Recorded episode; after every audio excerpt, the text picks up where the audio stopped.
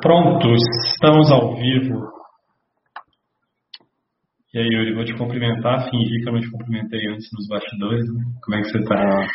Tranquilo, boa noite, boa noite a todos. Vamos para mais uma live aí do Cartola da quarta rodada. Vamos ver, vamos esperar o pessoal entrar aí.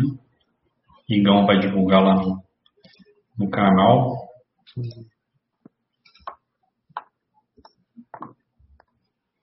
Espera. Essa última rodada foi um pouco melhor. É... Ela estava muito boa até o Marinho gritar, né, cara? É. Eu estava assistindo o jogo do, do Santos. É...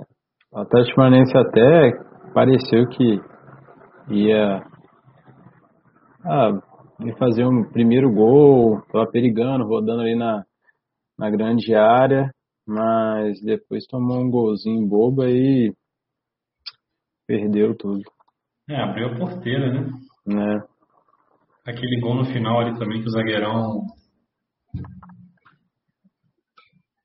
É, o zagueirão falhou na cabeçada, né?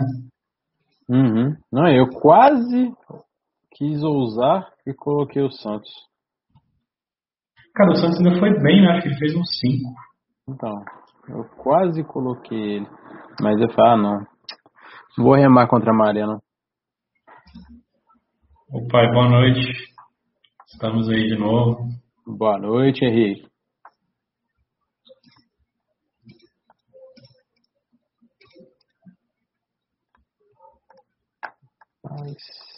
Só aguardando a galera ir entrando. É, cara, eu tava, tipo, tirando uns 30 pontos da galera, uns 40 pontos em algumas ligas, mas aí a galera tava com o Marinho de capitão, acabou que eles fizeram mais pontos que eu. mas não dá nem pra reclamar, porque o Marinho era boa, né? Não deu pra escalar porque não tinha, não tinha grana mesmo.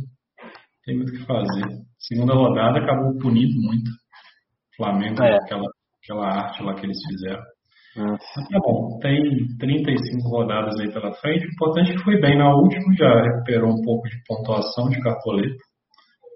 E, e nessa próxima a gente vai. A galera, eu vi muita gente falando né, que essa rodada, a quarta rodada, estava difícil.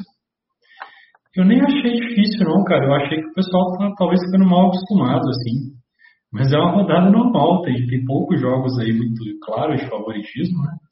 Mas tem, tem boas opções também para a gente escalar. Deu para montar um time forte. Eu vou. Vamos começar então, são 8 e 5. Aí o pessoal vai chegando, vai dando um alô aí. E a gente vai respondendo as perguntas. Eu vou compartilhar minha tela aqui para a gente começando. Tá aparecendo aí? Tá, né? Deixa eu ver. Essa é a pergunta mais feita na, na, na pandemia se está aparecendo na tela, né, cara. Todas as reuniões do cliente é. Está aparecendo. Show. Então vamos lá. Bora. A análise completa da rodada 4. Rodada 3 foi, foi melhor do que as outras. Agora a gente vai buscando manter o embalo aí e continuar com a boa pontuação na rodada 4. Aquele mesmo esquema de análise da rodada, dicas por posição e times para a rodada.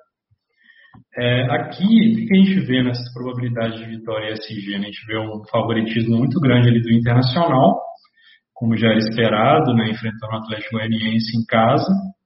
Depois a gente tem o Corinthians e o São Paulo também com favoritismo legal, o Flamengo ali com mais ou menos 50% de chance de ganhar o jogo, 50% de chance de SG. É, eu acho que esses aí são os quatro principais times da rodada. Um pouquinho abaixo a gente tem ali Atlético, Santos, Bragantino, times que têm um favoritismo legal também, mas não tanto quanto esses quatro primeiros. E, e aí naquela classificação dos confrontos, eu acho que realmente Inter e Corinthians são fortemente favoritos, jogam em casa. É, o Inter vem jogando bem, perdeu para o Fluminense de um jeito até um pouco estranho. Estava jogando bem, aí sofreu um pênalti lá no falha individual do Cuesta. O Fluminense cresceu no jogo, acabou virando outro gol de pênalti.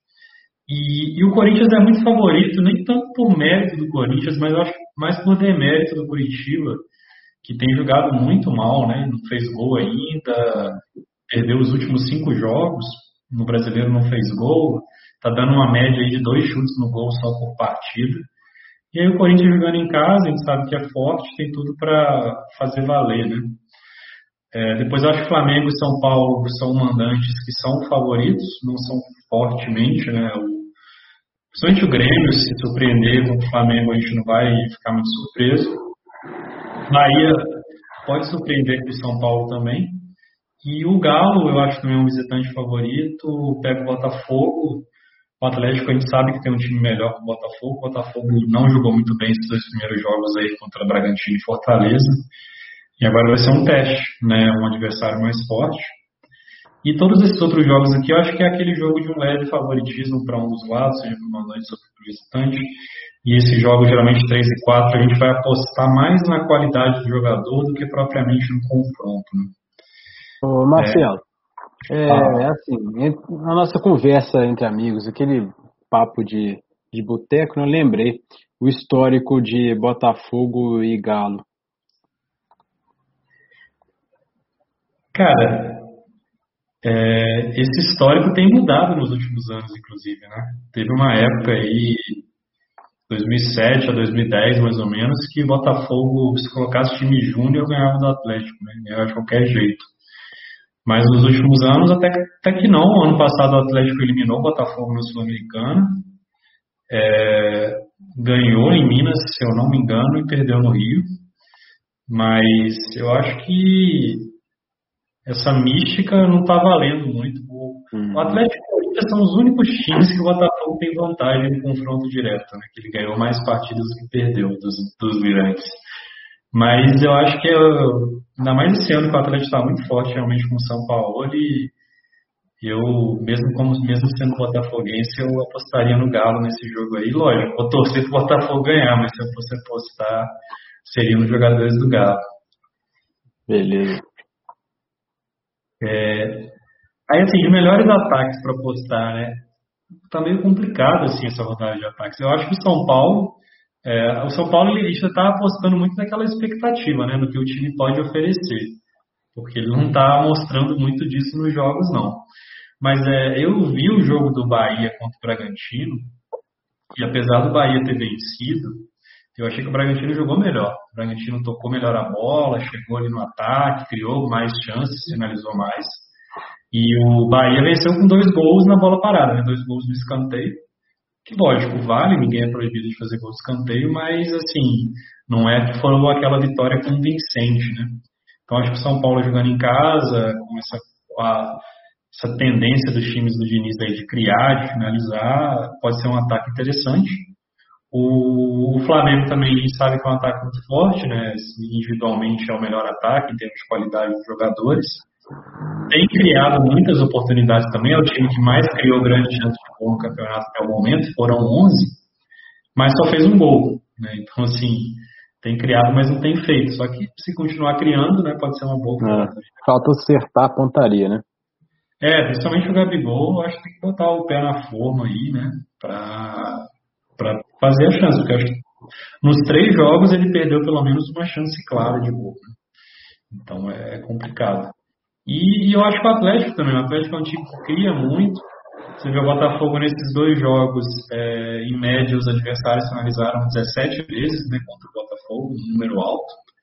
E o Atlético, até o momento, é o time que mais acerta finalizações no gol, né? Aquelas finalizações certas por jogo, esse número de 7,7 por jogo, finalizações certas, é um número muito forte, é um número de time campeão.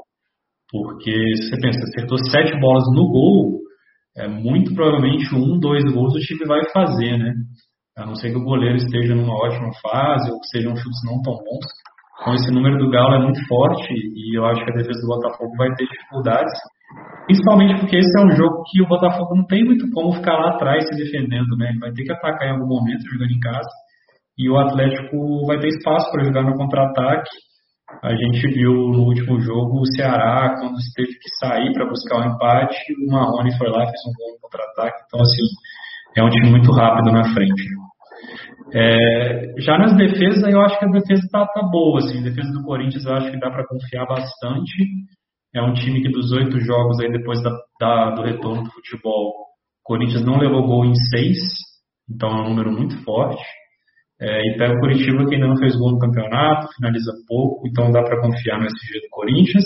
Dá para confiar também no SG do Inter, é, é, o time segundo time que mais desarma no campeonato, né, uma média de 20 desarmes por jogo. O Palmeiras desarma 21 vezes. E, e o também é o time que menos cedeu finalizações aos seus adversários. Né? Só em média, nessas três primeiras partidas, os times só chutaram seis vezes no gol do Inter. E, e, foram jogos até mais difíceis se a gente pensar do que o Atlético Goianiense em casa, né? Então o Inter tende a ter uma defesa sólida. Por fim, eu acho que São Paulo é, não é uma defesa tão sólida igual as outras duas, mas o Bahia não tem criado, igual foram três gols de bola parada no campeonato, dois escanteios um de pênalti. É um time que não cria muito, tem umas contratações bastante questionáveis ali no Bahia para ser o elenco mais caro do Nordeste. Rossi, Cleison, Elber, é, são jogadores assim, são bem razoáveis, né? Então, eu acho que eu vejo a defesa do São Paulo como boa, um pouco pior do que essas duas, né, Corinthians. Então, as dicas, né, levando muito em consideração essas oportunidades que a gente identificou aqui na análise e também a qualidade dos jogadores, né? O Cássio, com certeza, é o goleiro mais seguro da rodada, tanto pelo potencial de SG, que é muito alto, como eu já falei, quanto pela qualidade dele. Né? O Cássio talvez tenha sido, se não foi o melhor, foi um dos melhores do Corinthians contra o Atlético contra o Grêmio. É, ele tem vivido uma boa fase, então é aquele jogo assim, não deve chegar muita bola e se chegar ele vai estar lá para defender. É lógico que se eventualmente ele sofrer um gol, é, vai ficar muito difícil, mas a gente está apostando aqui mais em SG mesmo e eventualmente uma defesa difícil, naquela bola que chegar lá. É, porque a gente está vendo que defesa difícil está muito, tá muito difícil de acontecer, né? Os goleiros com mais DD no campeonato tem cinco. E a gente está na terceira rodada. É, a essa altura, no ano passado, o Douglas já tinha umas 12. É, porque qualquer chute espalmado era defesa difícil, né? Então acho que é mais complicado apostar em DD. O Vanderlei é uma opção para quem gosta de arriscar, para quem gosta de goleiro para DD, apostando muito nisso, né, do Flamengo criando e não conseguindo finalizar. Então a gente pode imaginar que o Grêmio, é, o Grêmio tem uma defesa melhor do que os adversários que o Flamengo enfrentou até agora. Mas ainda assim pode ser que o Flamengo crie boas oportunidades, dê trabalho para o Vanderlei, sabe que ele é um bom goleiro também, pode estar lá para defender e, e eventualmente pontuar, né? É, tem o Cleiton. O Cleiton eu coloquei aqui porque assim, eu sei que muita gente está com um pouco cartoleta, eu inclusive. E, e aí, a essa altura do campeonato, se você está com pouca cartoleta, eu acho que faz bastante sentido apostar em goleiros mais baratos, assim, porque a média dos goleiros esse ano vai ser bem mais baixa do que ela tem sido. Então, você, às vezes, economizar cartoletas do goleiro e focar em jogadores de outras posições para ter um time mais competitivo, eu acho que vale bastante a pena. O Cleiton custa aí menos de uma cartoleta. E o Red Bull, assim, ele levou gol nos três jogos, mas eu acho até engraçado, dá até um pouco de pena. O time jogou melhor do que os adversários nos três jogos, mas acabou que não ganhou. Talvez contra o Santos foi um jogo mais parelho, mas sim, contra Botafogo e Bahia com certeza jogou melhor. E acabou levando um gol ali. E, e, eu acho até que, pelo Fluminense, o Fluminense não tem um ataque muito bom. A gente até indicou a defesa do Inter na última rodada. Né? Fluminense vinha de fazer três gols em oito jogos, aí fez dois gols nessa última partida. Mas foram dois gols de pênalti também. Né? Tem um mérito do time de chegar na área do adversário, mas não foram aqueles gols de criação de jogada e tudo mais. Então, eu não acho muito absurdo imaginar um SG aí do Bragantino se eles continuarem jogando bem e, e entendendo essa dificuldade ofensiva do Fluminense. Então, por isso eu acho o Cleiton é super justo. Assim como é justo Fernando Praz também, que custa dois. Marcelo é, Lomba. Marcelo Lomba, é que o Lomba está muito caro, né? Eu acho que ele está mais caro que o Cássio, se eu não me engano. Aí valeria assim, numa composição de ah, eu tenho muitos jogadores de linha do Corinthians na defesa e eu quero o goleiro do Inter, né? Uhum. É, aí poderia fazer sentido. Mas eu acho que assim, goleiro esse ano, até o momento, tem sido uma posição muito complicada e dependendo muito do SG mesmo. É, essa questão da defesa difícil está até difícil de prever, né? de falar, esse jogo aqui tá, tá legal para DD. Então eu, eu já, já tinha esse estilo de jogo, tendo a continuar com esse estilo mais de SG. Vanderlei sendo uma exceção aqui por ter enxergado essa oportunidade do Flamengo.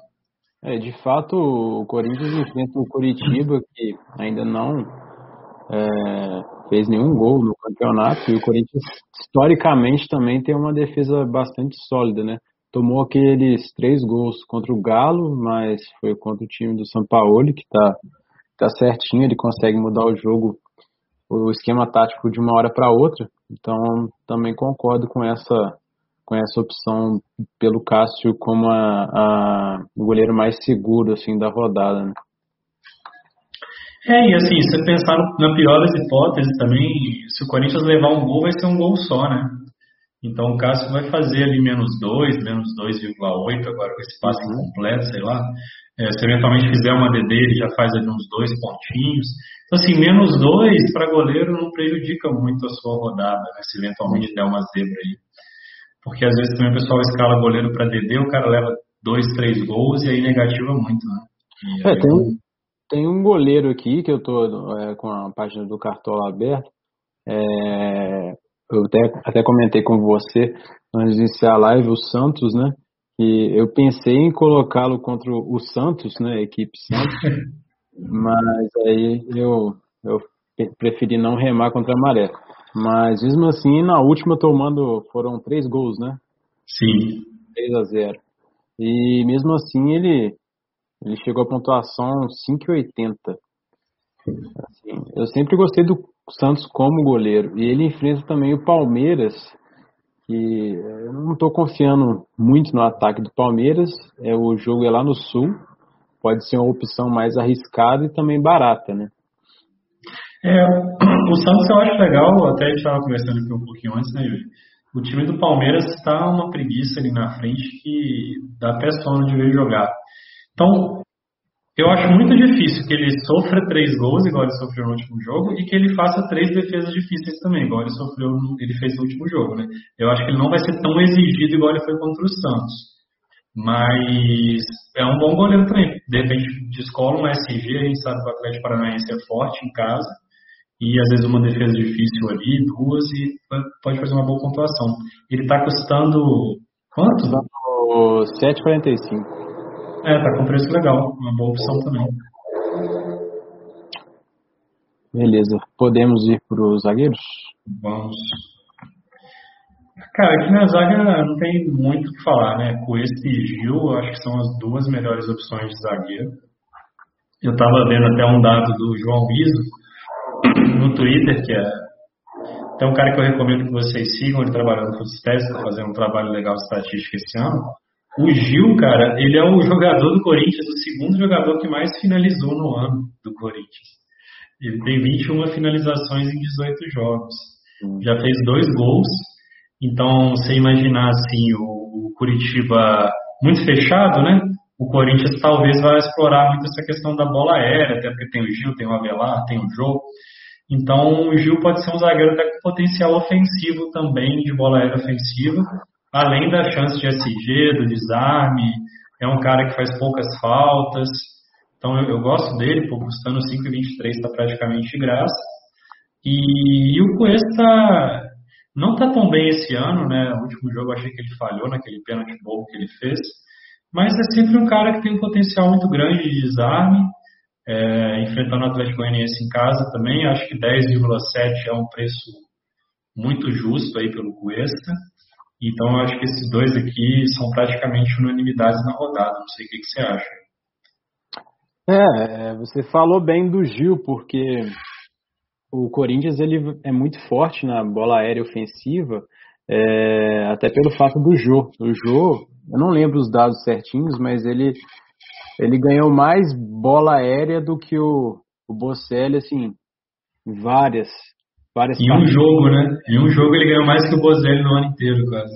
É, pois é. Então, o, o Corinthians, o Thiago Nunes, visualizando esse potencial, essa qualidade do Gil e do o Jô, é, ele pode investir nessa bola aérea, né? até pelos cruzamentos, no escanteio, e o Gil vai subir, pode ser que ele escolhe um golzinho ali. pode ser uma, é uma duplinha casada muito boa, muito interessante para ter no time. Sim, sim, com certeza. E aí um outro zagueiro que eu acho bem legal nessa rodada também é, é o Vaz, por essa questão ofensiva também. Ele é, ele é um cara que cobra muito bem faltas, né? Ele já tem quatro gols de faltas nos últimos dois brasileirões. É o cara que mais fez gols de falta, né? Eu pegar essas duas temporadas. Já fez um esse ano também contra o Palmeiras, que, que todo mundo lembra porque tirou o SG nosso, né? É, e vai, o Goiás vai pegar o Fortaleza em casa. O Fortaleza também não fez gol no campeonato ainda. O time não se acertou já vem mal ali desde a Copa do Nordeste, já vem caindo de produção. E o Goiás também ele vai ter muitos reforços, né? Muitos jogadores que estavam afastados por Covid, eles vão voltar para essa partida. Então, às vezes, para quem está querendo diferenciar um zagueiro ou jogar com três zagueiros e não quer ficar só no Inter e Corinthians, o Rafael Vaz é uma opção interessante. Pensando aí em SG, em bolas paradas, às vezes um desarme também que ele faz eu gosto, está custando 7,37. E, e para completar aqui, é, eu realmente não consegui encontrar uma opção melhor que o Danilo Avelar. Geralmente eu tento, eu tento pulverizar os times aqui na hora de indicar, mas, cara, entre Danilo e Avelar e a Arboleda, por exemplo, que foi a quinta opção que, que eu cheguei, eu prefiro mil vezes o Avelar mesmo, dobrar o Corinthians, se for o caso pelo Corinthians ter uma defesa mais sólida, uma chance de SG melhor. E pelo Adelar, está se mostrando desde o ano passado um jogador até razoável para o Cartola em termos de desarmes. Ele também tem uma bola aérea ofensiva forte. Ele tem duas finalizações defendidas em dois jogos. Isso para um zagueiro é uma média alta. Assim. Geralmente os zagueiros não finalizam tanto. Então acho que ele é a quarta melhor opção aqui de zaga e também é, é um zagueiro barato, né? custando 5,80 dá para encaixar certinho no time. O Raimundo ele está perguntando sobre o Castan. Cara, eu acho que não. Castan é... vai jogar contra o Ceará. É, primeiro assim, que ele joga fora de casa, né? E eu já para eu escalar um zagueiro fora de casa é muito raro, assim, geralmente é só o Cuesta, o Jeromel, que são caras muito bons. É, o Castan, o Vasco até jogou bem esses dois jogos, né? Ganhou os dois jogos em casa, mas a gente ainda não viu o Vasco jogando fora de casa. No Carioca ele estava tendo muita dificuldade, então não sei, a gente não sabe como é que vai ser no brasileiro. E, cara, o que eu acho difícil do Castan é o seguinte, é que você tem quatro boas opções de zagueiro, sabe? Então você colocar o, é muito difícil você enxergar o Castan como melhor do que qualquer uma dessas quatro. Então, porque isso tem que pensar também. O, seu objetivo é montar o melhor time naquela rodada, né, com aquelas opções que estão disponíveis. Então, se às vezes fosse uma outra rodada que não tivesse tantas boas opções assim, o Castan até estaria viável. Mas nessa que você tem, pô, Cuesta, Gil, Rafael Vaz, você meio que tem um custo de oportunidade muito alto de escalar o Castão, você vai estar deixando de escalar outros zagueiros que são muito bons, que têm muito potencial. Então, eu acho que para essa rodada não nem cogitei, assim, foi um cara que eu passei direto e não recomendaria. É, eu acho muito arriscado, assim, se a, o Raimundo, se você quer é, escalar o Castão, você tem que colocar no papel por que eu quero escalar o Castão se ele tem chance de levar o SG, é, se ele tem chance de fazer gol, né? Se ele tem chance também de desarmar bastante, se ele pode ser penalizado com algum cartão. Aí você fazendo esse resuminho, aí você olha pra, para os outros zagueiros, como a gente indicou aqui. Qual é a maior chance dentre esses quatro serem melhor, né? É, se é o Castan ou se são esses quatro. Se você conseguir alguma. É, tiver razão de que o Castan pode ser melhor, coloca ele. Mas, assim, a gente está dando a nossa opinião, né? Não é que, ah, não, essa nossas, essas nossas quatro, quatro opções são melhores e, e pronto. Não. Mas você tem que analisar bem. E eu também concordo com o Marcelo, eu acho que é, é, é uma opção bastante arriscada. Pode ser que ele mande bem, pode ser que ele faça um gol, Né? Mas é bem arriscado. Tem que colocar isso no papel, custo-benefício de arriscar nesse zagueiro do Vasco. É, e que eu também, eu, eu geralmente gosto de apostar é, não na defesa. Porque, tipo, para um zagueiro mitar é muito difícil. Então, para ele compensar esse risco, né, é, o zagueiro geralmente não entrega. Porque, meu, o Castan vai lá e faz 9. Pô, foi uma ótima pontuação, mas talvez a diferença para os demais não compense. Então, geralmente, quando eu quero apostar, são jogadores mais ofensivos, que aí o cara tem um potencial maior de fazer 18, 20, e aí sim essa pontuação pode fazer uma diferença para os demais. Então, zagueiro, eu acho que eu tendo a gostar de ser bem conservador mesmo. Vi lá no SG, um desarmezinho, se o cara pô, for bom na bola aérea ofensiva, ótimo. E deixar para arriscar mais em outras posições. É mais uma visão que eu tenho do jogo. E o Castanho ele tá custando 14 cartoletas. Ele tá bem caro. Nesse, é. Nessa faixa de preço aqui, você consegue, por exemplo, colocar o, o Jeromel, se quiser colocar um zagueiro surpresa, um bom zagueiro que jogue fora de casa, ele também costuma fazer alguns golzinhos, né? E tem uhum. o Vitor Pereira, que é a opção mais segura, mas se quiser arriscar, não vou diferenciar da galera que estou precisando é, tirar a, a alguns pontos do pessoal que está acima de mim. Não sei, tem outras opções. Eu acho que o Castan, ele tá um pouquinho arriscado. É, e até essa questão de tirar pontos, eu acho que é. não deve preocupar muito com isso agora, sabe, pessoal que está tá assistindo. Tem muito, muita água para rolar ainda. É, eu vi em algumas ligas, por exemplo, na última rodada já tirei 40 pontos de alguns caras, que os caras foram mal, fizeram 40.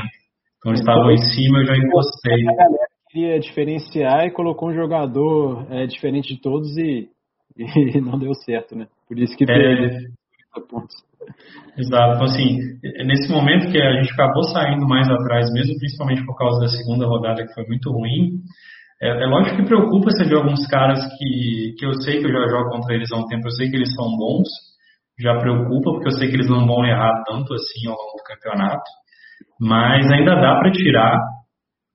E, e, assim, buscando escalar certa. É, é um jogo de quem erra menos, realmente. E aí numa rodada você tira 15, numa rodada você tira 10, enfim, vai tentando. E aí quando chegar lá mais pro final do campeonato, de repente nas oito últimas rodadas, você vê que está uma distância um pouco maior, aí já vale a pena tentar ser um pouco mais agressivo, um pouco mais arriscado. Mas é, o objetivo, acho que nesse início, é chegar nesse final, se a gente conseguir tirar a diferença, ótimo. Mas se a gente conseguir chegar pelo menos no final com uma diferença que é tirável, já está bom. Porque às vezes a gente tenta tirar a diferença logo no começo e ela acaba aumentando e aí chega no final ela fica impossível de tirar. Então eu já vi isso acontecer várias vezes com várias pessoas que desde o início começaram a jogar de maneira muito arriscada. E aí eu, eu realmente entendo que vamos, vamos não pensar tanto assim no, no, adversário por enquanto, fazer o nosso, escalar da melhor forma, é, ir ganhando cartoletas também, porque Nessa rodada especificamente, as cartoletas fizeram um pouco de diferença, puniram um pouco quem, quem não tem, mas vai chegar uma hora que o cara ter 160 e você ter 130 não vai fazer diferença nenhuma no seu no time.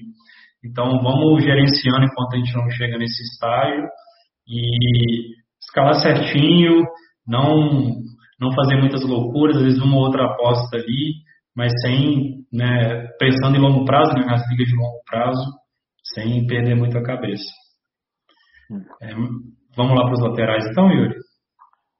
Bora. É, primeiro aqui no nosso glorioso Saravia, né? 21 desarmes em 3 jogos. É até difícil falar dele assim. O jogo que ele fez menos desarmes foi o último, mas foram cinco, então quer dizer, ele fez uma assistência em desarmes, né? Nos outros dois ele tinha feito um gol, que ele tinha feito oito. É muito forte, realmente fora da curva esse desempenho dele e enfrentando o Atlético Goianiense em casa, com potencial de SG. É, e até uns dados interessantes que eu estava puxando, o Atlético Goianiense ele ataca 43% das vezes pelo lado esquerdo e o Saravia joga do lado direito, né? Então, vou até quebrar um, um pouquinho o protocolo, mostrar de onde que eu tiro essas coisas. É, esse site aqui é o WhoScored, que é um site gratuito, né? Um site em inglês. Quem já leu o e-book até o final já viu que a gente indica lá. E ele tem algumas estatísticas interessantes dos times. Olha lá, essa aqui eu peguei desse, dessa tabela aqui, ó, lado de ataque dos times. Left side, que é esquerda, meio e direita. Você vê que o Atlético Goianiense é um dos times que mais ataca pela esquerda. Lá. Ele é o terceiro, junto com o Curitiba. Em compensação, o Corinthians, por exemplo, ele ataca muito mais pela direita, né? Então a gente consegue observando, lógico que são poucos jogos ainda, né? São três jogos, o Atlético Goianiense fez dois. A gente já tem uma amostra pequena, mas já dá para entender um pouquinho as características de cada equipe. Então a gente consegue ver também é, as zonas de finalização que os times sofrem. É, você vê o, aqui interessante, o Bahia, lá, é, 16% das finalizações que ele sofreu foram de dentro da pequena área, que são as finalizações que mais têm chance do adversário fazer o gol, né? Enquanto o Inter, o Inter não sofreu nenhuma finalização ainda de dentro da pequena área, então mostra que é uma defesa um pouco mais forte. E, e, eles têm umas coisas interessantes também, que eles fazem uma análise também estatística das características dos times. Então eles pegam as forças e as fraquezas dos times e eles cruzam isso. Então uma coisa interessante, olha lá, o Internacional, esse stealing the ball from the opposition é o que? É roubar a bola do adversário. Ele é muito forte nessa característica, né, segundo as estatísticas desses jogos. Enquanto que o Atlético Goianiense tem uma fraqueza aqui, que é manter a posse de bola. Ele é fraco nisso.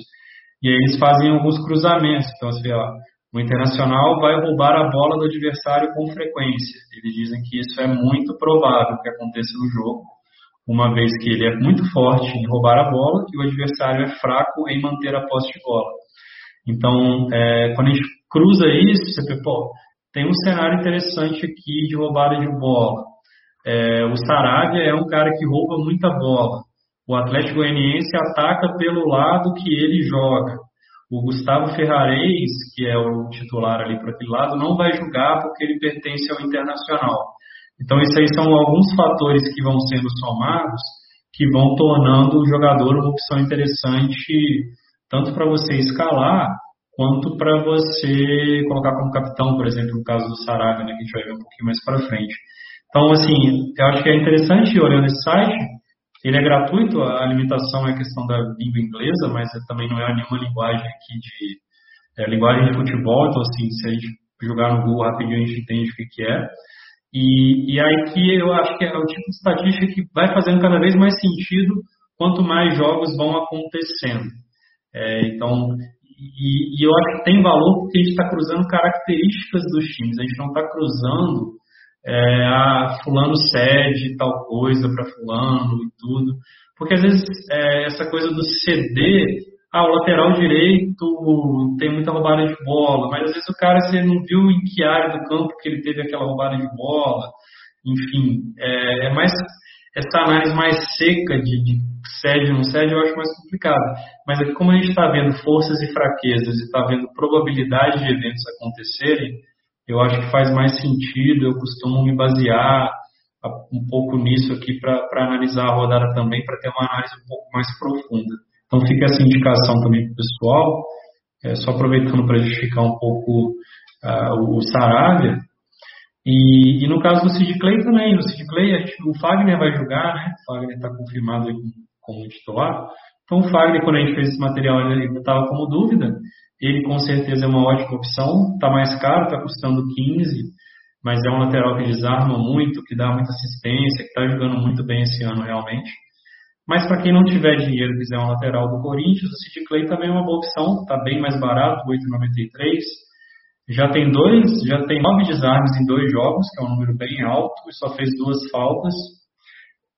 Pegando Curitiba com potencial de SG, é uma ótima opção também o Sid Clay. E fechando aqui a lista de laterais, eu acho que o Reinaldo, é, o Reinaldo é um amigo nosso, né, Yuri Kaique, que, que trabalhou com a gente ano passado no Yahoo Sports. Ele é São Paulino, ele odeia o Reinaldo assim, com todas as forças. É, acho que a torcida do São Paulo não gosta do Reinaldo. Mas, cara, pro Cartola ele é bom, você vê, ele já tem um gol e uma assistência, os dois gols do São Paulo no campeonato participaram, tiveram participação dele. E aí, pegando o Bahia em casa, tem boa chance de ter um SG e participar de gol também, seja em bola em cruzamento, seja num pênalti. Ele está um pouquinho mais caro, mas eu acho que é uma opção interessante até para tentar fugir aí de Inter e Corinthians. E, e para completar, eu vejo o Moisés. O Moisés também. Ele, o Moisés ele é o Saravia genérico, né?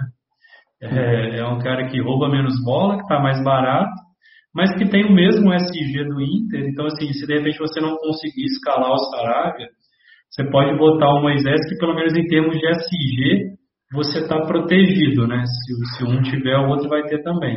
Aí é contar com um desempenho individual que provavelmente do Saravia vai ser melhor, mas o Moisés já te dá uma protegida ali. Então eu acho que é uma opção interessante também. Já tem 10 desarmes em 3 jogos. É que quando a gente vê o Saravia com 21 desarmes, a gente fica meio com um parâmetro é, fora da curva, né? Pô, esse cara é um mito. Mas 10 desarmes em 3 jogos também é um número muito bom. Né? É mais de 3 por jogo. Então, Moisés é um lateral forte aí para o Cartola também. Marcelo, tenho três laterais aqui eu separei. São laterais assim, fora do que você disse. É, nem na ousadia. É, não é na ousadia, mas eu acredito que eles não sejam muito escalados, mas eu acho que vale a gente comentar. É, o primeiro é, é o Jefferson, do Goiás. No ano passado ele foi muito bem, né? Sim. E ele parece que vai para o jogo dessa vez contra o Fortaleza. Ele estava machucado? Então, ele estava com Covid, né? Ah, ele estava com Ele é um dos, dos, contaminados. Eu tenho um pouco de medo, até por causa disso, a gente não sabe.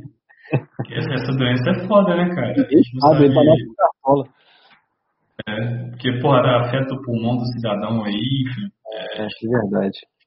Até pra gente apostar no cara, o mais importante é a saúde dele, não é nem a gente apostar nele, né? Mas já que a gente claro. ter que apostar, a gente fica preocupado com isso. E ó, o outro é aquele o Aderlan, né, que foi a sensação do Paulista ah. que joga contra o Fluminense. Eu gosto, cara, eu gosto. O Aderlan acabou que é porque a gente indica quatro, né? Mas ele seria uma quinta opção. É, por ele desarmar muito também, acho que ele tem 15 desarmes, é o segundo que mais desarmou no campeonato. E o Fluminense também, depois se vocês verem lá no Scores, ele ataca muito pela esquerda também. Então o Adelan deve ser exigido, né? O Egídio tem subido muito ali. Uhum. É, o próprio Sarabia, né? Ele, ele teve, teve bons desarmes contra o Fluminense. É, porque tem o Egídio e tem o Marcos Paulo. Depois que o Gilberto saiu, o Fluminense passou a atacar mais pela esquerda, até porque o Julião não é tão bom ofensivamente assim, né? Então, Adelan eu gosto. É, outra, outro jogador aqui, é, o Sander, do esporte, vai ah. pegar o Santos. Mas eu só quero fazer um link aqui é, sobre é, essa, essa ferramenta que o pessoal usa de CD, roubada de bola, enfim. É, se eu não me engano, os, o Marinho e o Soteldo, eles estão, eles são alvo dessa ferramenta, tipo, eles cedem muitas roubadas de bola. Eu estou errado? Eu estou confundindo? Não, não é. é. O pessoal até queria escalar o lateral direito do, então, do Atlético Paranaense na última, que fez zero, eu acho. É, aí você pega aqui é, a última pontuação dos dois laterais, né? O Kelvin que fez 0.9 e o Abel Vinícius fez 9.1, mas só que ele fez o gol. Então, na verdade, ele só é. fez é um ponto, né? Um ponto um. É, agora, se vo, você pode até utilizar essa ferramenta, essa, é, essa questão de ceder roubadas de bola como um a mais, um plus na sua análise, mas eu acho que uhum. somente, ah não, vou ver aqui quem cede mais para escalar é, o meu time com base nisso. Acho bem complicado. Você pega um, só um dado rápido. Eu nem tinha pensado em fazer isso aqui, mas eu só fui conferir. Porque eu pensei justamente no Sander, já que ele rouba bastante bola, né? E vai jogar contra o Marinho, contra o Soteldo. É, então vamos ver se eles cedem bastante bola e o Sander rouba muita bola, então encaixou, casou. Mas, deu, deu match. É, mas tirando essa questão de ceder roubadas de bola, é, o Sander já tem uma característica de desarmar. Sim. Então, acho que também pode ser uma, uma opção fora do convencional que pode dar certo também. Sim, sim. Cara, até pensei no Sander, o que, que eu acho? Como que eu encaro o SG na hora de escalar um lateral? É, eu não escalo um lateral só pelo SG, mas eu tendo a descartar um lateral que eu não vejo muita chance de SG. Então ele, ele é quase que um critério eliminatório. E porque assim, é muito difícil um cara que tiver SG, ele já sai com cinco pontos na frente ali, é muito difícil do outro alcançar, né? São cinco desarmes ou então uma assistência. Então o Sander ele entra muito nesse caso. Eu acho muito pouco provável que o, o esporte tenha SG contra o Santos. Então eu pensei, ah, vou botar o Moisés. O Moisés tende a ter SG, ele tende a sair de cinco pontos na frente do Sander. Ele também desarma legal. É, então às vezes ele vai fazer mais três pontos, quatro pontos, aí vai para nove. Aí como é que o Sander chega em nove sem SG, né? É lógico que ele pode ter SG, a gente está falando de probabilidades. Mas então, assim, eu geralmente descarto um cara que eu acho muito difícil ter SG. E esse é o caso do Sander, é, por o esporte estar tá enfrentando um time que, que, tem um ataque melhor. É, e então eu realmente o esporte não teve SG no campeonato ainda, eu acho que vai ter raras vezes SG no campeonato. E então eu não, não gosto por causa disso, assim. É, ele é até bom, ele é um bom jogador de cartola, mas nessa rodada eu vejo opções melhores. O Adelão eu já acho legal porque eu não, eu não acho absurdo imaginar o Bragantino tendo SG. Aí Sim. compõe com, as, com os desarmes, né? O Felipe ele está perguntando, mas eu não entendi muito bem. Ah, acho que agora eu entendi. Ele tá, parece que ele quer saber qual é, seria o melhor critério na hora de definir o lateral. Seria um, optar por um, um lateral ofensivo ou deve optar por um lateral defensivo? Então, na verdade, eu acho que não tem resposta certa aí. Eu acho que você tem que, primeiro, identificar que existem esses dois tipos de lateral. É até uma coisa que eu escrevo lá no e-book. É, tem dois tipos de lateral, ofensivo e defensivo. E aí o que você tem que fazer é buscar bons jogadores nesse critério. Então, por exemplo, o Reinaldo, ele, ele é até um lateral híbrido, né? Porque ele, ele, ele é bom no ataque e na defesa. Mas, é, por exemplo, o Moisés, ele já é mais defensivo. Então, assim, primeiro é identificar na, naquele jogador qual que é a característica que você, que você pode esperar dele. Então, por exemplo, Pikachu. Pikachu é um lateral 100% ofensivo, ele quase não desarma. É, aí você identificando essa característica no jogador, você vai buscar qualidades que são boas para cada um desses. Então, o lateral ofensivo, o que, que faz um lateral ofensivo ser bom? Pô, geralmente ele cruza bem, então ele tem a chance de dar assistência, ele geralmente é um cara que vai chegar para finalizar, igual o Reinaldo, o Pikachu, que são laterais que gostam de fazer infiltração na diagonal para finalizar. É, geralmente é um lateral que eu vou querer que ele cobre bolas paradas, porque aumenta a minha chance de ter é, alguma assistência, alguma, alguma gol até mesmo.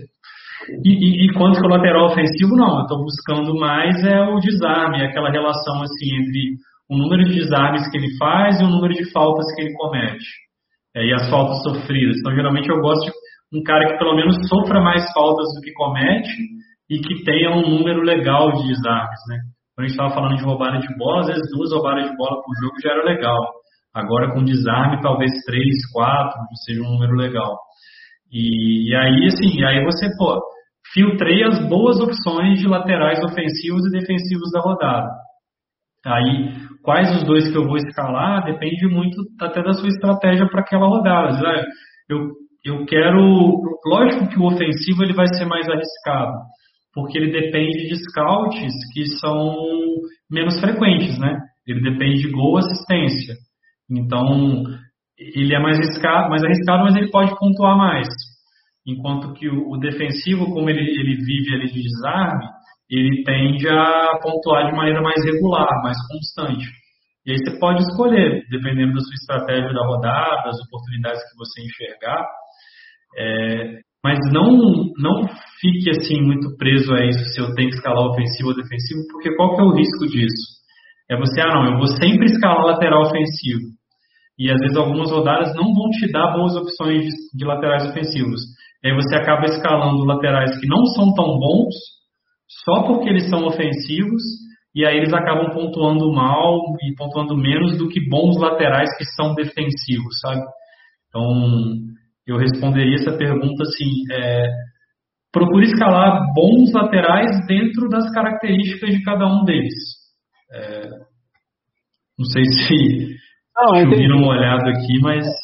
O exemplo disso, da lateral ofensivo, que é, inclusive estamos indicando agora, é o Reinaldo. Ele é um Isso. lateral ofensivo, não estamos indicando somente por ele ser ofensivo, mas também é, pela chance de SG pela equipe de São Paulo. Então, aí vem um combo. O cara já começa com cinco pontos, pronto a levar o gol. Ele ainda tem a chance de fazer gol, é, dar assistência. Ele, né, ele bate pênalti, o, o, o Reinaldo.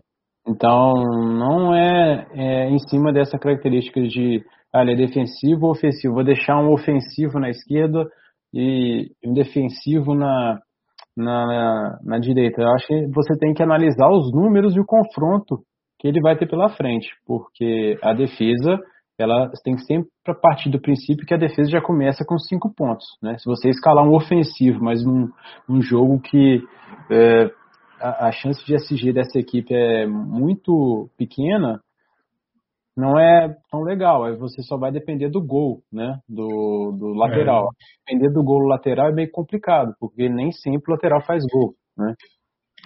É, e, e, isso até acontece que às vezes um lateral, quando costuma jogar na segunda linha, né, quando ele joga no meio, o pessoal fica muito empolgado com isso, né? Ah, vou escalar um lateral que vai jogar no meio, que é mais um meia no meu time e tal. É, mas tem que ter cuidado, né? tem que ver se o cara é um bom jogador, né? Porque às vezes ele vai jogar no meio, mas o time não, não deve ter SG e ele. Começa aquele... alta, é, que é lateral meio pato, assim, né? Ele faz tudo e não faz nada, ele não pontua nem na defesa nem no ataque, e você está colocando só porque ele está de meia. E não é isso, né? Porque ele, porque ele vai jogar de meia na prática, mas ele é lateral. É, assim, o Daniel Alves ano passado era uma ótima, porque ele é um ótimo lateral e estava como lateral no jogo e estava jogando no meio, aí beleza, ótima opção mas às vezes uns caras aí, não vou lembrar, tinha um Renato que jogava no Fluminense, que depois foi para Bahia, Chapecoense, de vez em quando acontecia isso, e não dava para escalar, só porque ele era lateral e jogava no meio. Pronto, bora para os meias? Bora. Cara, eu acho que esse aqui é o trio trio brabo da rodada no meio, né? Que não, talvez não dê para escalar os três, mas assim, Daniel Alves, em casa contra o Bahia por todo o pacote, é né, um cara que já tem seis gols na temporada, é, é um dos artilheiros do time, também é um cara que costuma dar assistências, cruza bem, a gente sabe disso, pega algumas bolas paradas, escanteio, falta, e também tem um número legal de desarmes, né, teve sete desarmes em dois jogos, muito porque ele desarmou bastante no primeiro jogo, né, no segundo não desarmou tanto. Mas pelo pacotão, pegando o Bahia aí custando 14, eu acho que é a melhor opção de meia da rodada. Muito difícil não ir com Daniel Alves nessa rodada. É, da mesma forma, o Galhardo, ele tem cinco gols na temporada. É, até comentando, por que, que eu não indiquei o ataque do Inter né, lá no início? Era uma coisa que estava no texto, né? Ele ficou grande, a gente tirou e depois a gente esqueceu de explicar. Eu não acho que o ataque do Inter é tão bom assim essa rodada, mesmo com confronto favorável, porque sem o Guerreiro, o Inter perde muito, né? O Guerreiro é o artilheiro do time no ano, os quatro gols do Inter né, no Campeonato Brasileiro foram três gols do Guerreiro e uma assistência dele. Então, vai entrar o William Potker, provavelmente a queda de qualidade ali é brutal. Então, eu não apostaria no ataque do Inter somente assim, ah, é um confronto fácil, vou escalar qualquer jogador. Eu não faria isso. Mas o Galhardo, ele é um bom jogador, né? principalmente no Cartola. Então, acho que por esse contexto, por ele ser bom, ter um confronto favorável e tal, eu acho que dá para colocar ele. É, sem o Guerreiro, provavelmente ele vai ser a principal referência ofensiva ali em termos de qualidade técnica. E talvez ele cobre até os pênaltis, porque ele já cobrou pênaltis esse ano quando o Guerreiro e o Alessandro não estavam em campo. Então, eu acho uma opção interessante, até pelo preço, custando 10,52, é, também vejo ele como uma unanimidade na rodada. E aí o Rascaeta, assim, é, ele é muito mito, né? Na última rodada ele voltou a mitar. A gente até tinha indicado ele, mas não, não escalamos. E ele machucou bastante aí, fez bastante ponto. É, mesmo um jogo difícil contra o Grêmio, eu acho que em casa o Rascaeta vai ser sempre boa opção. E quem tiver cartoleta, né, quem tiver conseguido acumular um bom patrimônio aí, vale muito a pena escalar o Arrasca porque ele pontua com participação em gol, pontua com finalização, com desarme, sofre falta. É aquele jogador quase que feito para o Cartola, né? Desarme a gente não vê, é incrível. É o desarme invisível, né? De repente ele aparece com três lá. Né? Parece pequenininho, rouba a bola, pum, pega. A gente não é, vê. Exatamente. É, um cara que a gente tinha indicado no início lá como aposta especial, mas acho que ele já ganhou um status aqui para entrar na nossa lista oficial, né? O Fernando Sobral. É, tem ótimos números, assim, é um jogador muito interessante. Eu vi esse jogo do Atlético Ceará. Eu gostei, eu gostei muito do time do Ceará.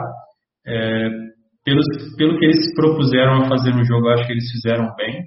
Acabou que levaram um gol de pênalti ali numa falha individual do zagueiro, feito pênalti e aí depois o jogo muda completamente, eles têm que se abrir e levam o segundo gol. Mas achei o Ceará time muito bem organizado e eu gostei muito do Fernando Sobral.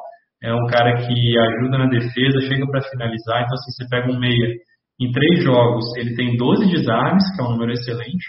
Ele tem cinco finalizações e ele tem uma assistência. Então, assim, um cara que participa na defesa e no ataque e fez, menos, né, fez no mínimo quatro pontos em todos os jogos e pega o Vasco em casa. Então acho que é uma oportunidade de um meia completo, jogando em casa, com um confronto favorável. É, eu gosto dele, eu acho que ele é a quarta melhor opção aí de meia para rodar. E, e a quinta é o, é o Luan, né, cara? O Luan. O Luan é foda, né? É, eu acho arriscado. Mas é a opção do Corinthians, Corinthians porque é pelo confronto, né? Mas é... ele tá com sono, nossa. Ah, eu não entendo, cara. Se o Luan é corintiano, fudeu, né? Porque eu pensei, se eu jogasse no Botafogo, eu ia dar o sangue, velho. Eu torço pro time e tal. Eu tô sendo muito bem remunerado, que eu imagino que ele esteja. É, e o cara joga numa preguiça, num sono. Mas assim, é, ele tá aqui porque, cara, custando 7, com esse confronto favorável com o Curitiba, pelo fato dele ser o dono das bolas paradas, e a gente já conversou antes que o Corinthians pode ser que explore muito essa bola aérea ofensiva e ele vai ser o cobrador, é, a, gente, a gente escala com aquela expectativa de que o Luan volte a jogar porque ele já jogou um dia, né? Que ele foi um dia o melhor jogador da América. Então a gente tem essa expectativa. Agora, é, eu estou escalando no meu time muito porque assim, eu não consegui achar alguém melhor com sete cartoletas.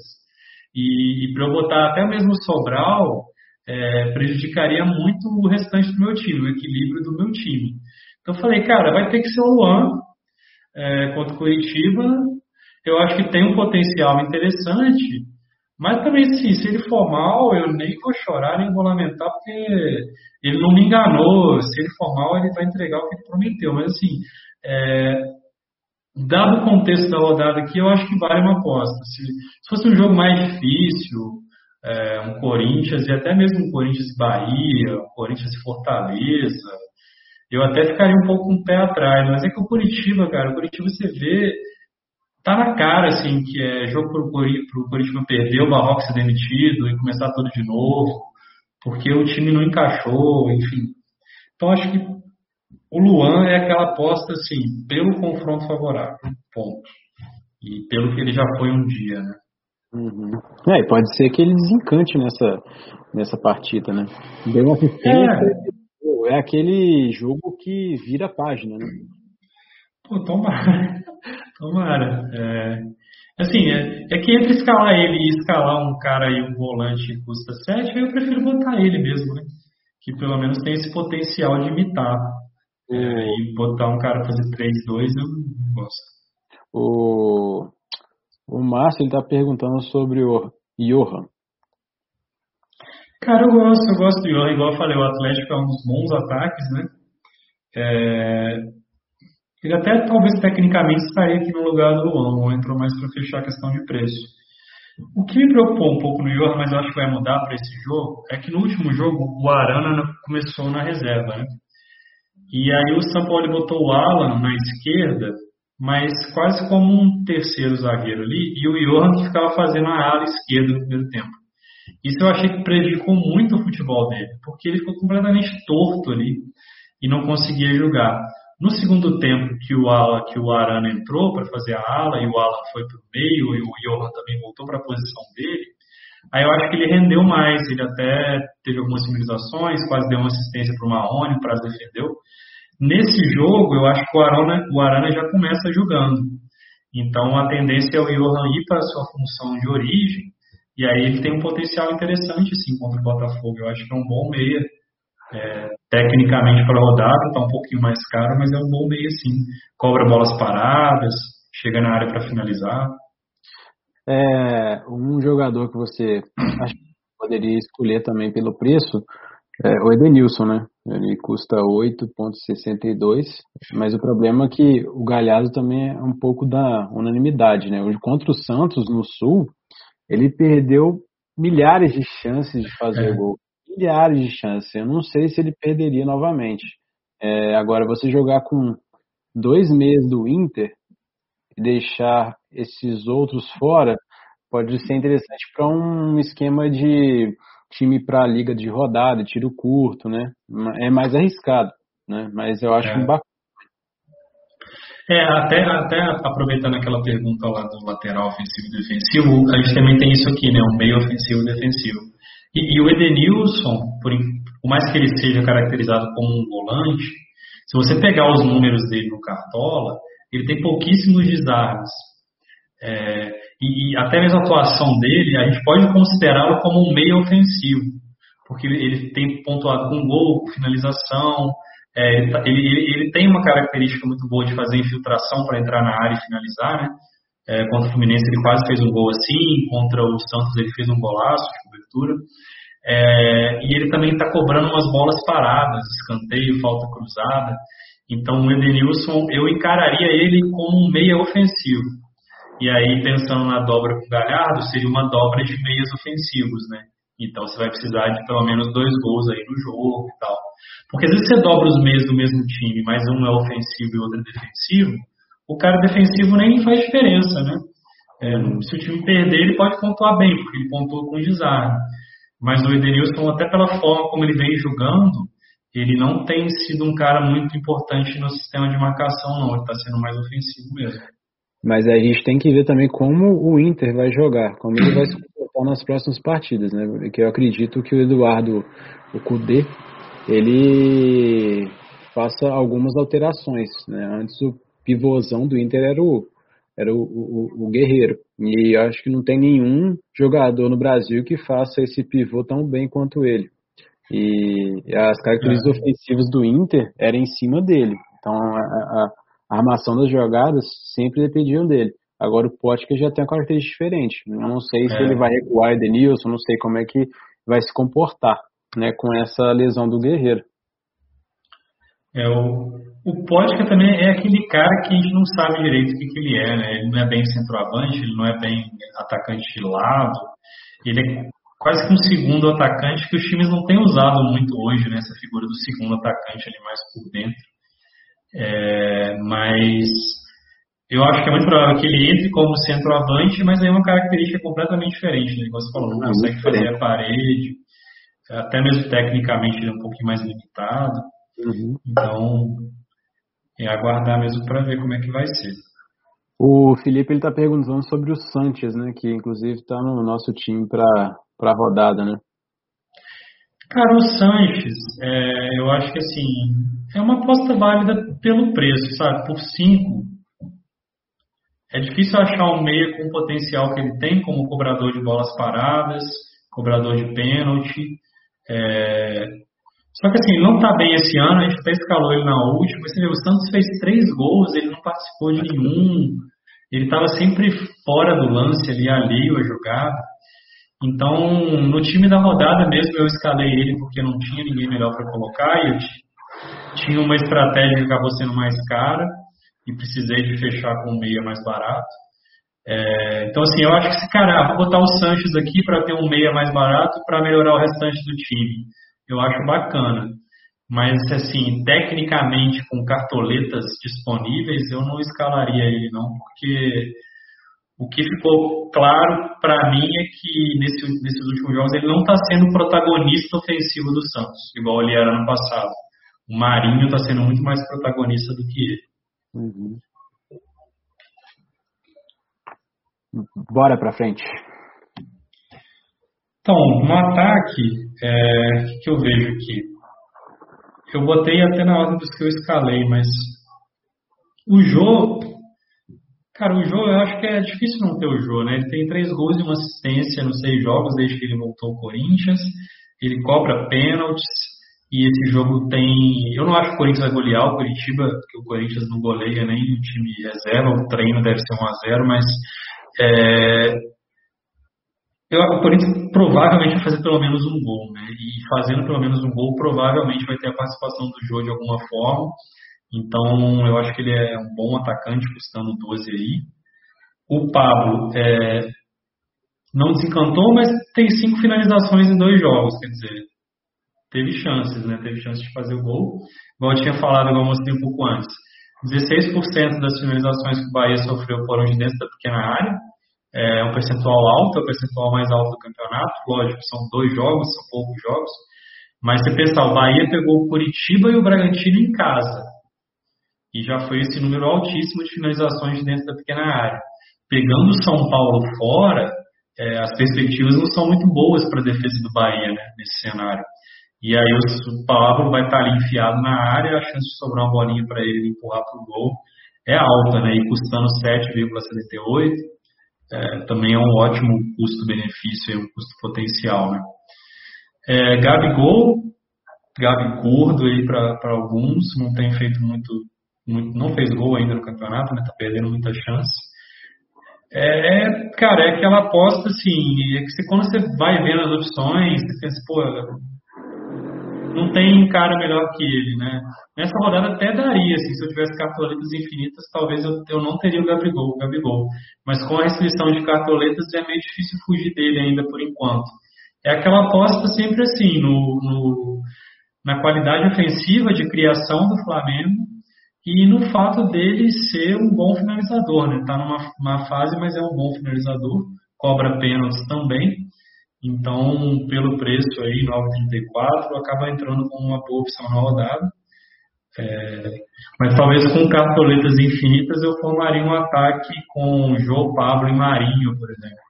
É, porque o Marinho dispensa comentários, né? Tá, começou custando 5, já está valendo 21. Então, gente vê como ele tem ido muito bem nessas três primeiras rodadas. E é aquele atacante que pontua de tudo qualquer jeito, né? O cara faz gol, dá assistência, finaliza, sofre falta, desarma, é, faz tudo realmente. Então, tendo dinheiro, lógico, o risco de desvalorizar é muito alto, mas tendo dinheiro é uma boa opção, com certeza, para o ataque. Enfrenta o esporte, mesmo fora de casa, acho que tem muito potencial. É, também vejo esse potencial no Marrone, como eu tinha falado, eu vejo o potencial no, no ataque do Atlético. O Marrone tem uma característica parecida com o Marinho nesse sentido de pontuar de várias formas. Você vê dois gols, oito, oito finalizações e seis desarmes em três partidas. É, lógico que ele não tem a mesma qualidade técnica do Marinho, mas é também uma opção interessante contra a defesa do Botafogo. É, também está caro, também está valorizado, também tem o risco de desvalorizar, mas é, é uma opção válida. Eu acho até que está entre os mais escalados, né? Achei estranho geralmente o, o cartoleiro médio assim não costuma escalar atacante fora de casa, mas ele estava entre os mais escalados. É, e aí a apostinha especial tá 2 a 1 um placar, né? Duas deram certo e uma não deu. Na né? última o Rodriguinho flopou. É, até porque eu não esperava o Bahia sendo tão dominado assim pelo Bragantino. E aí eu botei o, o Alejandro, até porque a gente tinha indicado dois atacantes mais caros aqui, então até para ajudar o pessoal que não tem tanta grana, eu acho que o Alejandro é uma opção interessante como centroavante. É, eu gostei realmente do Bragantino, o time que toca bem a bola. Você vê, tem três jogadores ali muito interessantes na armação. O Arthur, o Claudinho e o Morato. É, são jogadores leves, são jogadores muito bons tecnicamente. É, você vê, por exemplo, o Palmeiras tem um elenco super caro, não tem três jogadores assim para armar a jogada para o Luiz Adriano, por exemplo. São jogadores mais pesados ali no Palmeiras. Eu, eu gostei muito desse trio do, do Bragantino, acho que é um trio que poucos times têm e que pode dar boas condições aí para o Alejandro de, de marcar. Né? Ele já tem um gol e quatro finalizações em três jogos. E uma, um fato interessante, né? O Fluminense levou três gols no campeonato e todos eles foram de centroavante, mas foram de centroavante como? Foram de centroavante é, ali mesmo dentro da área, né? Naquele miolo central ali, é, que aí faz sentido você tirar essa conclusão, né? Porque às vezes o time leva três gols de centroavante, aí foi um de pênalti, um de falta é, e um de fora da área. Aí não faz diferença. Um cara ser centroavante, ser goleiro, ele podia ter feito o gol do mesmo jeito. Mas os três gols que o Fluminense levou foram de fato os gols onde o centroavante está. É naquele buraco ali no meio da defesa, dentro da área. Então é onde o Alejandro também, tudo indica que estará. E aí pode ser que ele tenha uma boa condição de, de marcar. Né? Ele não é um centroavante brilhante, tem até passagens pelas seleções de base e tudo, mas é um cara ali que tem um pouco de dificuldade tecnicamente. Mas é novo, é rápido, é forte, pode incomodar a defesa. Então eu acho que é uma aposta bem interessante, sim. Estou até pensando em colocar no nosso time para rodada o Alejandro. Estou com umas dúvidas que eu vou, vou dormir com essa, com essa dúvida para decidir amanhã. Por enquanto não está, mas talvez eu coloque. É, o Felipe, ele está perguntando sobre o Diego Souza, é, pelo argumento que o defesa do Flamengo não é tão confiável. Olha, Felipe, eu não sei se a gente considerar esse argumento como não confiável seja tão verdadeiro, porque aquele jogo do Atlético Goianiense foi um, um jogo fora da curva, né? O, o Domenech ele tentou inventar moda, né? Ele tentou colocar três zagueiros, adiantar os alas, viu que não deu certo, tentou implementar a ideia dele de jogo, né, nessa partida. Lógico, o Atlético Goianiense teve todo o mérito, jogou muito bem, mas o Rodrigo Caio ficou perdido. Ficou, é. Ele ficou totalmente é, tomando bola nas costas. Ah, já contra o Curitiba, o Flamengo retomou um pouco aquela característica de subir a linha, é, marcar lá em cima. Pareceu bastante o Flamengo de Jesus, mas com algumas mudanças, principalmente na parte ofensiva, pelo menos foi o que eu senti. E, mas não, ele não tendo uma mudança tão é, radical né, de jogo.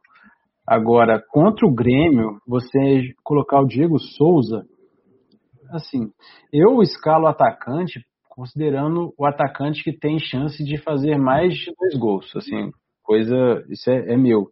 Eu não sei se o Diego Souza, ele tem chance de fazer mais que dois gols sabe? E numa partida complicada, ela, ela é, é uma partida difícil. Então. Mais, mais que dois ou dois ou mais? Não, dois ou mais, desculpa. Ah, tá. Porque mais que dois é raríssimo, né? É, é raríssimo, eu nem, nem vou escalar atacante, né? 5-4-1. esse, esse é uma boa opção diante de várias ótimas opções que tem no, no mercado. O que, que você acha, Marcelo? Cara, é, eu acho interessante, se eu fosse escalar um atacante do Grêmio nesse jogo, seria o PP. É, porque, assim, esse é um jogo que eu vejo o Grêmio um pouco mais fechado. Não é muita característica do Grêmio, mas eu acho que o Flamengo meio que obriga os adversários a fazerem isso quando joga no Maracanã. E o Grêmio tentando explorar ali velocidade, saídas rápidas. Então, esse é um jogo que para o Diego Souza eu acho que não fica muito favorável é, porque ele realmente está mais pesado, né? Então, você imaginar, pô, botar o PP, que é um cara leve, rápido, é, que vai pegar o João Lucas, provavelmente, né? Já que o Rafinha saiu, vai ter um confronto direto com ele. É, eu acho que é uma opção mais interessante do que o Diego Souza. Até porque o PP também é um cara que pontua de mais maneiras, né? Ele pontua com desarme, com finalização também. Ele pode, de repente, dar uma assistência, é, explorar um contra-ataque. Então, partindo dessa premissa, se você considera que a defesa do Flamengo não é confiável, é, se eu tivesse essa leitura também, eu até acho que ela faz sentido. É, o ponto forte do Flamengo não é a defesa, a gente sabe. É, eu, mas aí eu, eu, iria de PP e não de Diego Souza. Eu, eu gosto mais do PP para é. essa característica de jogo. Eu gosto do Diego Souza quando o Grêmio joga em casa, que eu sei que o Grêmio vai atacar muito e o Diego Souza vai ficar ali na área e a bola vai ficar chegando para ele. Esse jogo eu acho que ele tende a jogar mais longe do gol. E, e aí até para dar esse pique, esse sprint, eu não sei se ele consegue chegar a tempo. Né? E o PP eu acho que tem mais condição de fazer isso. Mas temos também a famosa revanche do 5 a 0 né? Que está em xeque aí. Talvez o, o Renato ele prepare a equipe do Grêmio para vingar aquela derrota na Libertadores, né? É, assim, é um jogo que é difícil analisar. Eu é... não é tão simples. Tá? Mas o PP realmente, vamos analisar pelo óbvio. O Grêmio vai se fechar e tentar buscar o contra-ataque para pegar a defesa do Flamengo, que é bem, bem é, adiantada, né? É, eu acho que o Flamengo meio que obriga os adversários a jogarem assim. O próprio, o próprio Atlético Mineiro fez um pouco isso. Uhum. É, você vê que naquele jogo ele botou três zagueiros de fato, né? Ele não começou com o Marrone, então, assim, ele tirou o centroavante, ele jogou o Natan de falso 9, começou com três zagueiros realmente, o, o Rabelo, o Gabriel e o Alonso. E, e teve chances, né? Fez aquele gol contra, depois o Savarino no contra-ataque perdeu um gol é, na cara, assim, que dificilmente o jogador deveria perder. Então, mesmo o Atlético, eu acho que hoje até é um time pau a pau com o Grêmio ali, né? Dois times fortes. Então, eu acho que o jogo vai acabar colocando o Grêmio nessa situação. É, e lógico, tem, tem, esse, tem esse metagame também, apesar de já ter bastante tempo que aconteceu aquele jogo, foi uma derrota muito marcante, né? 5 a 0 semifinal de Libertadores. Então pode ser que os caras entrem um pouco mordidos também, o Grêmio manteve a base de jogadores e tal. Mas eu não gosto de considerar tanto isso, porque eu acho que é muito subjetivo, né? Sim. E, e a gente não sabe qual que é o grau de brilho dos jogadores também. Tem muito jogador que ganha dinheiro aí, time perde, time ganha, tá nem aí, o cara, vida que segue, então assim, é. não dá para contar, né, com isso. É. O Romilda perguntou sobre o Kleber do Ceará. Ah, o Kleber eu acho legal, né? Pode falar. É. eu fiquei esperando você falar. Eu gosto do Kleber também. No último jogo ele começou no banco, mas eu acho que era por questão de característica também o, o Guto Ferreira, como era contra o Atlético, e o Rafael Sobis, para ter um atacante um pouco mais técnico, mais leve ali. Eu acho que ele tende a voltar a ser titular agora, jogando em casa, contra o Vasco, igual o Vasco é uma incógnita fora de casa, a gente não sabe como a gente vai se comportar, mas o Vasco historicamente né, não é a defesa mais forte do, do mundo. Né? Esse ano também não se mostrou uma defesa muito forte.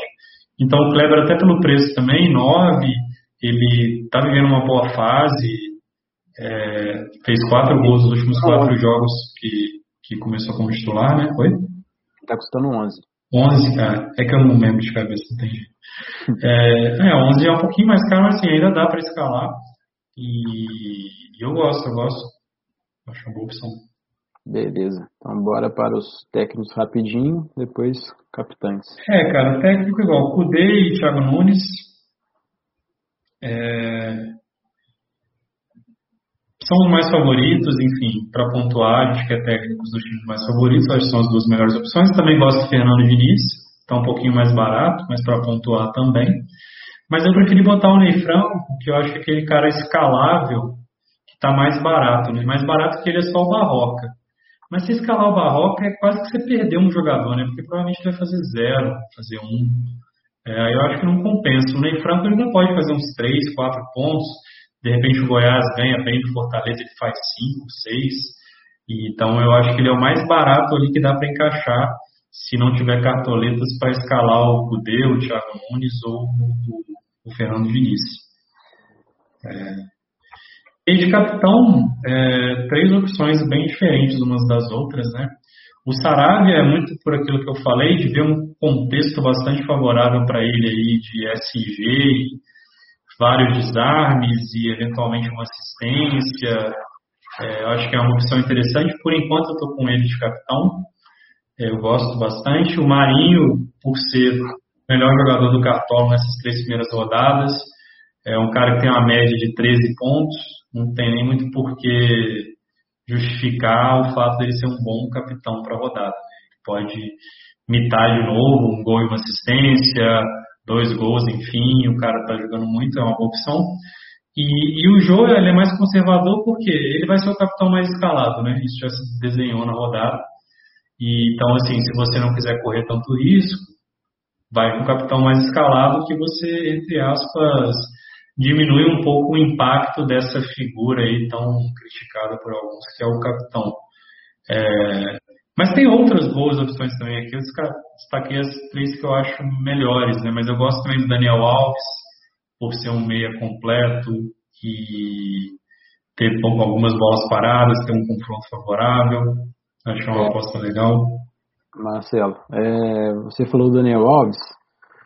Inclusive, eu já ia fazer observação quanto a esse confronto do São Paulo. Uhum. É, eu acho que é um confronto e a gente tem que olhar com um pouco mais de carinho, porque o Bahia, nos últimos dois jogos, eu fui analisar aqui no SofaScore, que é um, um site né, que tem várias estatísticas. No uhum. último jogo, por exemplo, ó, do, contra o Curitiba, né, foi em casa também, foi lá na Bahia, é, a posse de bola do Curitiba ficou, terminou em 55% e o Curitiba ganhou em finalização também, uhum. é, ganhou em escanteios. Assim, parece que foi um time que teve um controle maior do jogo. Contra o Bragantino, que também foi em Salvador, o Bragantino ele alcançou 58% de posse de bola. Também teve mais finalização, também teve mais escanteio, então é, foi o time que controlou o jogo. E agora vai jogar contra o São Paulo, que já tem essa característica de poste de bola, que é o jogo que o Diniz gosta, né? Que é ficar rodando a bola infinitamente é, até chegar quase na linha do gol. Então, é, aqueles que acham que o Pablo, ah, o Pablo não vou porque ele não tá arrumando nada. Assim, evite pensar dessa maneira, né? Tente analisar os números direitinho. Pode ser um jogo que ele desencante. O Daniel Alves também pode ser um jogo interessante para ele. Então, é. bastante assim é, bacana para o São Paulo desencantar nesse campeonato brasileiro. É, cara, o você vê a, a colocação do Bahia, ela é muito mentirosa, eu acho. Muito mentirosa. Vitórias, porque realmente não jogou tão bem. Contra o Curitiba até achei que jogou um pouquinho melhor, mas contra o Bragantino não jogou bem. E, e até, por exemplo, o Bragantino eu acho também um pouco mentiroso. É um time que já, já, poderia ter vencido pelo menos um jogo nesse campeonato e não ganhou nenhum, mas tem jogado um bom futebol. E nesse início, é, é, sempre importante, na verdade, a gente olhar isso, né? O futebol que o time tem jogado para além dos resultados. Porque isso é um indicador de, de futuro desempenho até mais forte, né? Que às vezes o time jogou mal e ganhou, a chance dele ganhar o próximo jogo talvez não seja tão alta. E, então, eu realmente acho. O que, que eu penso? O Bahia teve dois jogos contra adversários que são, a princípio, inferiores ao São Paulo e foram em casa. E agora ele vai pegar um time melhor fora de casa. É, tem times que jogam melhor fora, né? Às vezes jogam melhor sem precisar propor o jogo. Tudo bem. É, mas a gente não sabe se o Bahia desse ano vai ser desse jeito, né? Então, eu realmente imagino, igual você falou, seus dados corroboram, né, Yuri? Eu imagino um jogo que o São Paulo vai pressionar, vai dominar, vai ter volume de jogo. E aí é sempre bom você ter o centroavante desse time, você ter um meia ofensivo desse time, porque a bola vai estar sempre ali, né? E aí, água mole em pedra dura, uma hora acaba furando, né? É. Então, o... o Pablo também é legal de centroavante. Uhum. O Felipe ele, ele comentou aqui é, que o Bahia, ele, é, o forte do Bahia é o contra-ataque e o São Paulo ele teve muita dificuldade é, nas finais do Paulista com times com essas mesmas características, né? Que se fechavam é. atrás e saíram no contra-ataque.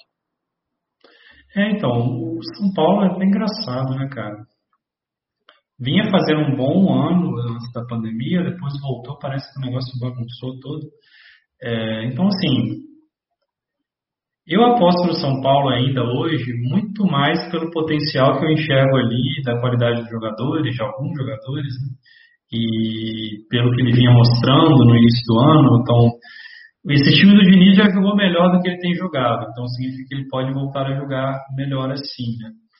E, e aí eu, eu acredito, esse, o Bahia, eu acho que o Bahia com o Roger ele vem decaindo já tem um bom tempo. É, fez um ótimo primeiro turno ano passado, depois decaiu no segundo turno e esse ano também não mostrou muito sinal de melhora, ganhou o Baiano ali é, aos trancos e barrancos, tudo bem que jogou uma parte com o time reserva, mas mesmo na final com o time titular não foi tão bem. É, Copa do Nordeste na final contra o Ceará eu achei que jogou muito mal os dois jogos e, e agora no Brasileirão também não tem jogado bem. Então, por um time que eu vejo uma decadência de mais tempo, que é o Bahia, e por um São Paulo que parece que está sendo mais uma oscilação, eu ainda tendo a confiar um pouquinho mais no São Paulo. É, nem tanto uma oscilação, porque eu acho que o Diniz ele está bem pressionado no São Paulo. Viu? É, não, eu digo oscilação mais em termos de desempenho, assim, de que o time, nesse ano mesmo, é, começou jogando bem. Era a sensação do Paulista, né? Com esses mesmos jogadores. É, agora vai, agora o Diniz vem encaixar. É, exato. Aí parou agora o campeonato. Para treinar todo aquele argumento, aquele discurso. Parou, aí eu também acho que acabou sendo prejudicado, sim. Prejudicado não, mas o fato dos mata-matas serem jogo único também acaba que aumenta um pouco a. Sem querer justificar, né? Perdeu para o Mirassol, enfim, não tem muita justificativa não. É, mas é, é é aquela coisa, não é aquela, aquela rodada para você pesar a mão no São Paulo, mas pensar alguns bons jogadores está assim. Tanto que é, ele está pensando Reinaldo, Daniel Alves e Pablo. É isso, é, exatamente. Não tá uma boleda. Não, não. Não pode exagerar. Não o time todo do São Paulo. A não ser que você queira ganhar em primeiro lugar, assim, de, de uma liga que pague muito, né? Porque eu acredito que não tenha muitos, muitas equipes escaladas como muita gente do São Paulo. É. Mas é um risco enorme, né? É, hoje em dia eu acho que tem todos os times, né? vai ter um time que vai ter todo mundo do Curitiba. É, é verdade. Se o Curitiba ganhar de 3 a 0 o cara vai ganhar o Curitiba. É, Atlético Goianiense, tinha gente que tinha defesa toda a Enfim, aí o Márcio, ele tava, até perguntou aqui do Ney Alves, eu acho que ele quis dizer como capitão, né? É, também é uma opção válida, né? Opção é, válida. É um cara que, que pode fazer gol, assistência, desarme, então assim... Uhum é boa, com certeza. Então, eu acho. Tem mais alguma pergunta sobre as dicas? Hum, vamos para o, as equipes, então. Só último rapidinho aqui. É, qual que é a lógica, tá, galera? No gol, Clayton, porque eu tô com 112 cartoletes, infelizmente não, não posso me dar o luxo de escalar goleiro caro. Aqui, qual que eu acho que é a zaga ideal, tá? É, Saravia, Fagner, Cuesta e Gil. Só que, evidentemente, eu não tenho poder aquisitivo para isso, né? Então a gente faz alguns genéricos, assim, Saravia e Gil estão na zaga ideal. Em vez de ter Cuesta, tem o Avelar. Em vez de ter o Fagner, o Sid Clay, tem o Moisés. Então eu meio que me defendo dos SGs. Eu tenho dois SGs de Corinthians e de Inter. Da mesma forma que eu teria é, na zaga ideal, e aí meio que, cara, torço para de repente o Avelar fazer um gol de cabeça, o Moisés armar muito, é, mas dado o contexto da rodada, eu não quero abrir mão do Saravia, então ele acaba tendo que condicionar bastante o restante da escalação aqui, mas eu acho que é uma solução interessante para continuar com uma posição forte aqui de SG em Corinthians e Inter, com jogadores alternativos, né, que são o o Avelar e o Moisés. Aqui no meio, a Daniel Alves e Galhardo, para mim, são unanimidades. Aqui eu queria ter o Arrascaeta, talvez o Fernando Sobral, mas não deu, veio o Luan mesmo, que eu acho que, igual eu falei, é, é uma opção. Pelo confronto contra o Curitiba, por cobrar bolas paradas, pode ser uma boa. É, aqui, João e Pablo, eu estou contente. Gabigol, igual eu falei, gostaria de ter o Marinho, se eu tivesse cartoletas infinitas. Mas também não é que eu choro por ter que escalar o Gabigol em casa, sabe? É uma boa opção. Então você vê, essa talvez seja a rodada em que mais as cartoletas fizeram falta, né? Eu consigo contar aqui quatro jogadores que eu gostaria de ter no time. Cuesta, Fagner, Arrascaeta e Marinho. É, são quatro bons jogadores, evidentemente. Mas eu consigo ter vários bons jogadores ainda, Sarabia, Daniel Alves, Gil, o Jô, Gabigol. Então acho que deu para montar um time forte com essa restrição de cartoletas que infelizmente se, se colocou aí em função da segunda rodada. E principalmente, todos os jogadores aqui estão desvalorizados, né? Só o Avelar que valorizou um pouquinho. Então esse é um time que pontuando bem tende a valorizar também. E aí na próxima rodada, é, se tudo der certo, já nos dá um poder aquisitivo um pouco maior para de repente fazer menos concessões aqui na escalação. Porque essa foi uma escalação que eu tive que rebolar um pouquinho para conseguir encaixar, mas eu achei que ficou, ficou forte, ficou um time, um time competitivo para a rodada. E o Saraiva de capitão, porque eu acho que é. Eu gosto, assim, eu vejo, eu vejo um SG praticamente muito provável aqui para ele, então já começa com cinco pontos e aí ele fez no mínimo cinco pontos, né, sem SG nas outras rodadas, então seria um cara para fazer mais de 10 aí e como capitão fazer mais de 20, então estou bem confiante com ele. É, e aqui no time da rodada, aqui já foi uma aposta um pouquinho diferente. Eu falei, vou apostar nas defesas, porque eu acho que essa rodada eu estou mais confiante nas defesas do que nos ataques. Então eu venho basicamente com 3 SG do Corinthians e 4 SG do Inter, porque eu tenho três jogadores do Inter, mas o Saravia como capitão ele conta como 2. Então eu vou com 7 SGs né, dos dois times que tem SG provável. Então acontecendo o normal, o mais esperado, esse time já começa com 35 pontos é, de SG. E é aqui no meio opções mais tradicionais. O Pablo até acho que ele, ele não está tão tradicional assim na rodada, não está tão escalado. Mas eu ainda penso de repente botar um Alejandro aqui no lugar do Jô, ou até mesmo do Pablo, para ter mais um cara um pouquinho diferenciado aqui na frente. É, de repente apostando que o Corinthians possa ter dificuldade para fazer gol no Curitiba e aí o jogo possa ir mal, ele é o jogador mais escalado da rodada, e aí eu tenho o Alejandro no lugar dele e posso me dar bem. É, e o Sanches entrou aqui mais para completar mesmo, foi o meio mais barato. E o que eu tô assim com dó de mexer nesse time, Yuri, é que sobrou zero cartoletas, cara. Eu tenho exata. Oi? Tá bonito, cara. É, fica bonito assim quando você bota 3 SG de cada, né? Mas você olhando assim, bateu, já, já vai dar mais 120 fácil. Tô olhando assim, tá certinho, não tem nada o que falar. É, só falta combinar com os caras agora, né? Ligar para eles hoje, falar que eu escalei e tal. É, mas tá legal. Então, assim, tá com, quando bate zero cartoletas, assim, dá aquela sensação boa, né? Que você pensa que o time foi feito para o seu patrimônio. É, é um, é, e, é um final, né? E aí, como é time para rodar, a gente está dependendo da sorte, né? Por que não usar também a superstição? Mas... Já começamos a ter sorte na escalação. É, exatamente. Mas eu achei, falando sério agora, acho que tecnicamente é um time que, que tem bom potencial de pontuar. Como eu estou confiante mais nas defesas que nos ataques, eu preferi usar aqui uma carta na manga de um 5-3-2, que eu acho que é interessante aí para tentar uma, uma metade e ganhar uma liga por rodada aí. É, eu acho que a única coisa que você arriscou, mas mesmo assim foi seguro, é você colocar aqui duas equipes, né? Somente duas equipes no SG aqui na defesa. Mas eu escalaria um time desse até para para longo prazo. Para longo prazo, né? Dá para fazer. É, verdade. É, é que geralmente na, no time da rodada eu gosto de ter uma ou duas defesas no máximo, né? Para aumentar a probabilidade de SG.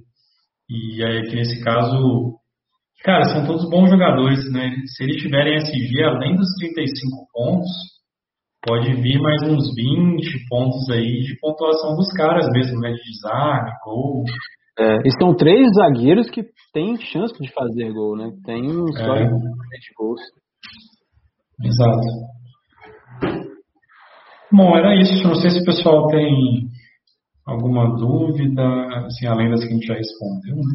É, alguma pergunta, alguma sugestão aí de jogador que vai imitar nessa rodada? É, Cadê, a, cadê aquelas dicas lá do tipo Kleber, né? É. um cara aí que vai ser o, a surpresa da rodada. De vez em quando costuma sair daqui. A gente tem que confiar mais na galera, né, Yuri? A gente tá comendo música, né? Não, mas é isso, pessoal. É, boa noite a todos.